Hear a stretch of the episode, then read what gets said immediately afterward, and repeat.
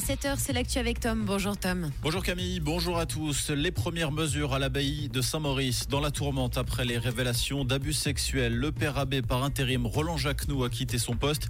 Il est accusé d'actes homosexuels consentis entre adultes. Accusation réfutée par l'intéressé. Devant la presse hier, le chanoine Antoine Salina a demandé pardon à toutes les victimes de ces agissements qui provoquent un sentiment d'horreur et de dégoût. Le Vatican a également été sollicité afin qu'un délégué soit nommé pour reprendre ad intérim la gouvernance de l'abbaye de Saint-Maurice. Certains commerces pourraient ouvrir le dimanche. Le département fédéral de l'économie travaille actuellement sur le dossier. Un changement de loi a été mis en consultation, notamment pour les commerces prisés par les touristes internationaux. La mesure concernerait uniquement les centres urbains de plus de 60 000 habitants. Les commerces devront par ailleurs se situer proches des hôtels et des restaurants et prouver que leur assortiment est destiné à satisfaire les besoins spécifiques des touristes. Après un succès en 2023, les bains d'hiver vont faire leur grand retour en 2024 à Lausanne. Information confirmée par la municipalité hier qui a précisé également que le projet serait amené à se prolonger sur les cinq prochaines années. Un projet qui comprend notamment deux yurts sauna ainsi qu'un espace détente installé sur les rives du lac.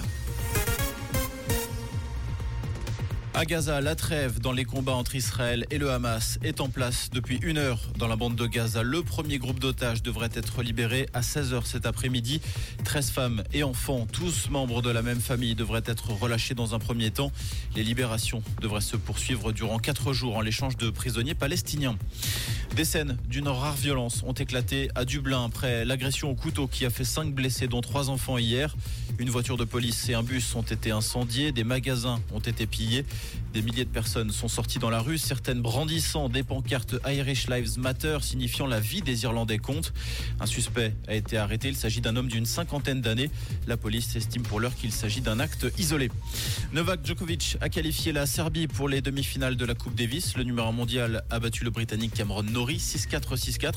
Dans le dernier carré, la Serbie retrouvera l'Italie demain. L'Italie qui a battu les Pays-Bas plus tôt dans la journée. Comprendre ce qui se passe en Suisse romande et dans le monde, c'est aussi sur Rouge.